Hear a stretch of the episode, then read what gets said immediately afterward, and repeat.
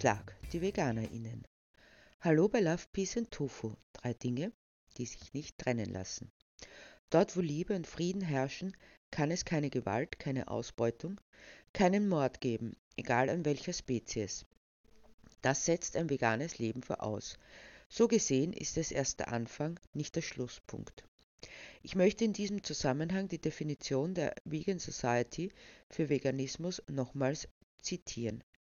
Veganismus ist eine Lebensweise, die versucht, soweit wie praktisch durchführbar, alle Formen der Ausbeutung und Grausamkeiten an leidensfähigen Tieren für Essen, Kleidung und andere Zwecke zu vermeiden und in weiterer Folge die Entwicklung und Verwendung von tierfreien Alternativen zugunsten von Mensch, Tier und Umwelt fördert.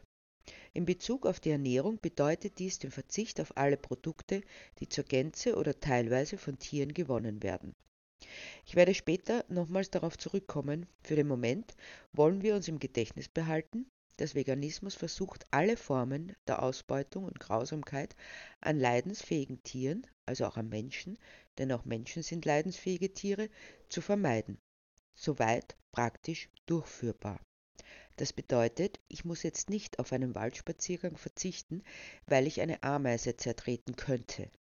Das kann ich kaum vermeiden. Vermeiden hingegen kann ich, dass ein Tier eingesperrt, gemästet und grausam getötet wird, um mir als Nahrung oder sonst was zu dienen. Um nichts anderes geht es beim Veganismus, um die Vermeidung von Leid. Wichtig ist, dass das über die Ernährung hinausgeht. Ich muss kein Fleisch und keine Eier essen, keine Milch trinken, um zu überleben. Es ist mittlerweile evident, dass eine vegane Ernährungsweise und Lebensweise unverkennbare Vorteile hat. Sie schont unsere nichtmenschlichen Mitgeschöpfe, die Umwelt und unsere eigene Gesundheit. Das ist natürlich für jene äußerst ärgerlich, die, aus welchen Gründen auch immer, an einer omnivoren Lebensweise festhalten wollen sich mit tierlichen Produkten ernähren, Leder und Pelz tragen wollen, sinnbefreite Tierversuche für gut finden und Freude daran haben zu erleben, wie unsere Mitgeschöpfe in Zirkussen und Zoos für unser Amüsement erniedrigt werden. Was also ist zu tun, wenn Sie weiter guten Gewissens all den Grausamkeiten frönen wollen? Richtig, man greift die Veganer ihnen an und versucht sie unglaubwürdig zu machen, sie zu denunzieren und zu verunglimpfen. Normalerweise sind diese Angriffe nicht der Rede wert. Und ich dachte mir, jede, die ein wenig über die Argumente der Fleischfresser nachdenkt, kommt eigentlich von selbst drauf, dass es Unsinn ist und nur dazu dient, abzulenken, dachte ich mir. Aber ich musste erkennen, dass trotz allem viele Leute sich gerne anschließen und diesen Schwachsinn sinnentleert und unreflektiert wiederholen. Deshalb möchte ich auf einige dieser Ablenkungsmanöver doch antworten. Es wäre allerdings schön, wenn die Zeit käme, dass man damit nicht mehr seine Zeit verschwenden muss. Eine Paradeaussage ist die folgende. Für euch VeganerInnen müssen viel mehr Tiere sterben als für FleischfresserInnen. Im ersten Moment fragt man sich, äh, wie das? Wo doch kein Tier geschlachtet wird. Aber keine Sorge, die Erklärung wird postwendend mitgeliefert. Nämlich, durch das viele Gemüse, die Hülsenfrüchte, das Getreide und das Obst, das für die VeganerInnen angebaut wird, sterben Millionen an Insekten und Vögeln.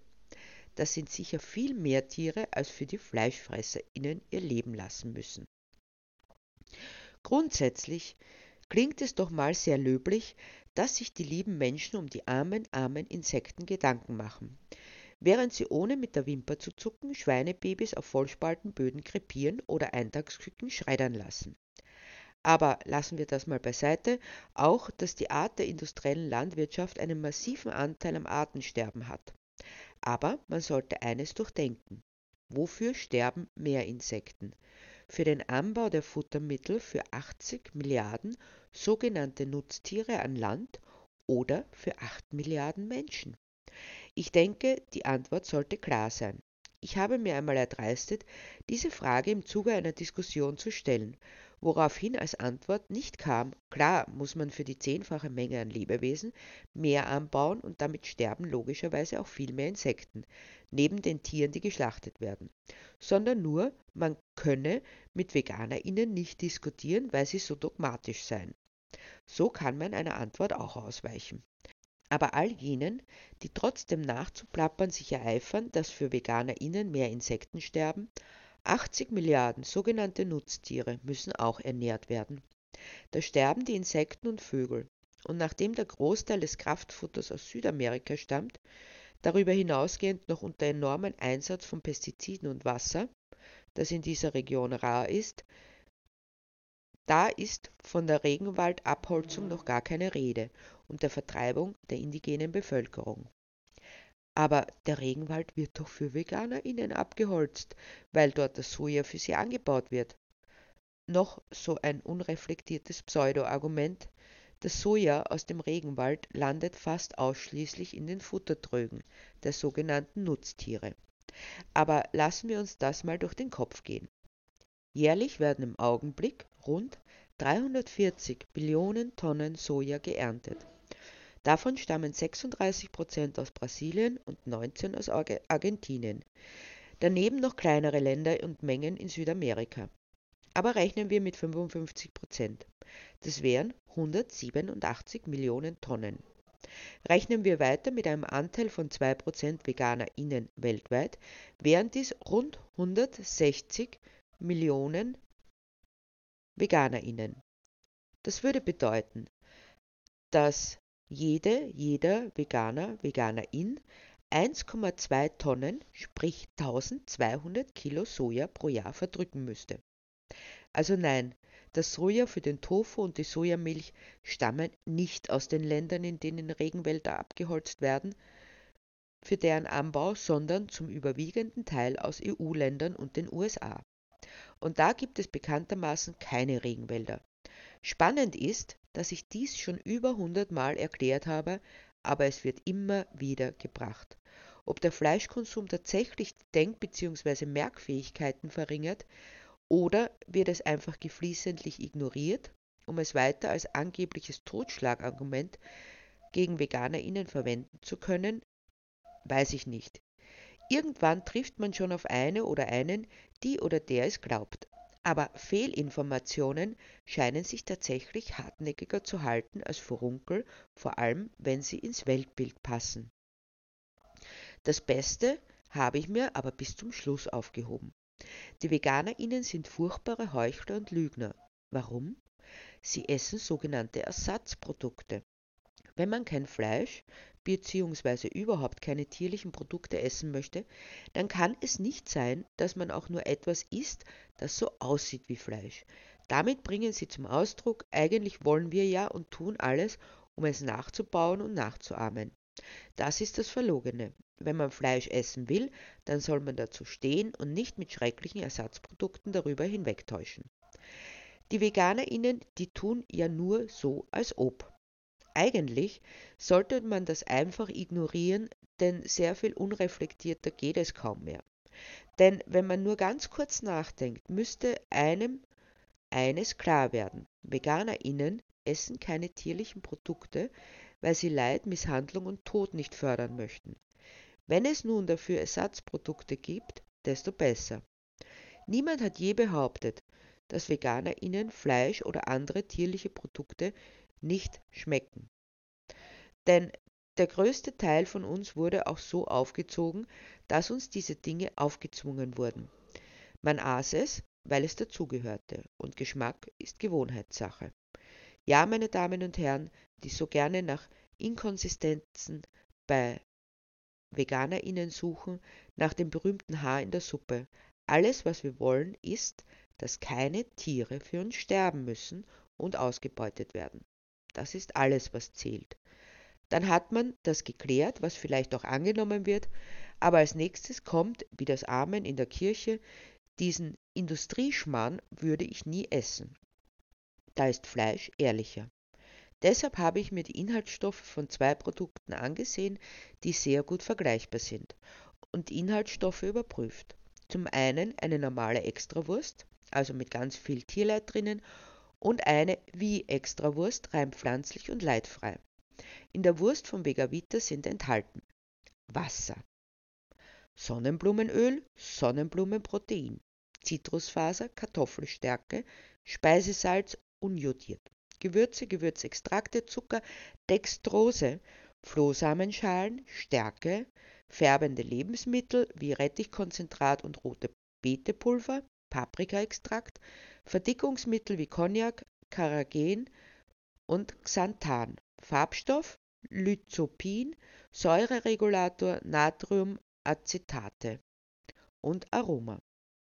Ich wüsste jetzt nicht, was daran krampfhaft als böse chemisch bezeichnet werden kann, aber demgegenüber steht die Tannextrawurst mit folgenden Inhaltsstoffen: Schweinefleisch, Rindfleisch, Wasser, Speisesalz, Gewürze, Gewürzextraktor, Stabilisator, Diphosphate, Extrose, Maltodextrose, Geschmacksverstärker, Monoatriumglutamat, Farbstoff, echtes Kamin, Antioxidationsmittel, Ascorbinsäure, Konservierungsstoff, Natriumnitrit, Aroma. Da ist nicht wirklich viel Unterschied, zumindest was die Zusatzstoffe betrifft, wie Gewürze, Geschmacksverstärker, Farbstoffe oder Konservierungsmittel. Wichtiger ist allerdings, was auf der Liste nicht steht, aber mit hinaufgehören würde, sollte das korrekt sein. Zwar Antibiotika, Stresshormone, Leid, Elend, Misshandlung, Angst, Schmerz und Mord. Aber egal, ob sich Karnivoren plötzlich als VerteidigerInnen der Lebensrechte von Insekten generieren, geschockt sind, dass der Regenwald gerodet wird oder sich über die Ersatzprodukte mokieren, die armen Inuit oder Steinzeitmenschen herangezogen werden, letztendlich geht es nur um eines, von dem Fakt abzulenken, dass fühlende Lebewesen grausam leiden und sterben, weil man selbst nicht von einer Gewohnheit abrücken möchte, nicht nur für die Tiere die schlechteste aller möglichen ist. Ablenkungsmanöver, um sich keine Rechenschaft darüber ablegen zu müssen, dass man selbst dieses Massaker mit verursacht. Aber was das eigentlich Schlimme ist, während wir uns in solchen Nebensächlichkeiten und auch Unwahrheiten ergehen, leiden die Tiere weiter in jedem einzelnen Moment. Das ist es, woran die Veganer ihnen denken, wenn sie mit solchem Unsinn konfrontiert werden. Dass man darauf überhaupt eingeht, ist nur dem Umstand geschuldet, dass man nicht als unnette Veganer in abgestempelt werden möchte. Man kann in den Gesprächen sehr genau beobachten, dass nur darauf gewartet wird, dass da mal ein schärferes Wort fällt oder man ungeduldig wird, damit man verstimmt sagen kann, mit den VeganerInnen kann man nicht reden, die sind so intolerant und absolut. Aber irgendwann ist es einfach genug, da kann man nicht mehr an sich halten. Während wir hier sinnentleert reden, werden Küken geschreddert, werden Mütter von ihren Babys getrennt, werden Babys auf Transporter verladen oder müssen in Kälberboxen ihr Dasein fristen. Sind Mutterschweine in engen Käfigen eingesperrt und ihre Babys sind weggesperrt, werden Daunerkühe über Ladenrampen geschliffen und Tiere in den Schlachthöfen grausamst ermordet, werden in den Laboren lebende Wesen grausamst verstümmelt und noch vieles mehr. Aber das alles scheint sie nicht zu interessieren. Sonst würden wir darüber reden oder, noch besser, sofort etwas dagegen unternehmen. Und da ist dann das Klischee erfüllt. Verschnupft dreht sich die Gesprächspartnerin weg denn sie muss ja nicht so mit sich reden lassen. Und sie hat schon immer gewusst, dass diese verdammten Veganer ihnen so radikal sind. Was für eine hervorragende Ausrede, nicht mehr darüber nachzudenken. Zum Schluss wird man auch so wie die. Eigentlich ist es zum Verzweifeln. Selbst wenn die oder derjenige, die oder der sich für die Sache unserer nichtmenschlichen Mitgeschöpfe einsetzt, einmal ungeduldig wird und harscher reagiert, ist es dann nicht äußerst kindisch, sich deshalb davon abzuwenden? Das klingt so nach Du Kindergartenpädagogin, die war böse zu mir. Und das ist dann der ganze Grund, sich nicht mehr damit auseinanderzusetzen. Denn schließlich lässt man sich ja nicht sagen und gar aufzwingen. Die zwingen einen ihren Lebensstil auf, heißt es dann. Nein, tun wir nicht. Wir weisen hin, appellieren, geben Fakten weiter. Aber wenn man von vornherein weiß, dass man etwas schlecht machen möchte, wird man auch etwas finden, woran man sich aufhängen kann. Und sei es, dass einem die Aufschrift auf dem T-Shirt nicht gefällt. Das Problem ist eigentlich, würde man sich mit all den Fakten, dem Tier- und Menschenleid, das mit der Erzeugung und dem Konsum von tierlichen Produkten zusammenhängt, die Zerstörung der Umwelt und der Artenvielfalt tatsächlich auseinandersetzen, käme man nicht darum herum, tierliche Produkte aus seinem Leben zu streichen. Aber genau das will man nicht, keine Veränderung und hofft, dass alles besser wird, indem man alles gleich lässt. Und ja, es macht mich wütend und verzweifelt, wenn ich all diese Unreflektiertheit und Intoleranz und Ignoranz erlebe. Ich könnte schreien, toben, wüten, aber ich nehme mich zusammen, weil ich weiß, dass ich damit den Tieren, für die ich mich einsetze, nichts Gutes tue und fahre fort, die Fakten zu vermitteln. Und dann kann es passieren, dass ich auf jemanden treffe, die sich berühren lässt, zuhört und nachdenkt. Dann weiß ich, was ich mache, ist nicht umsonst und eine Welt voller Love, Peace und Tofu muss keine Utopie bleiben.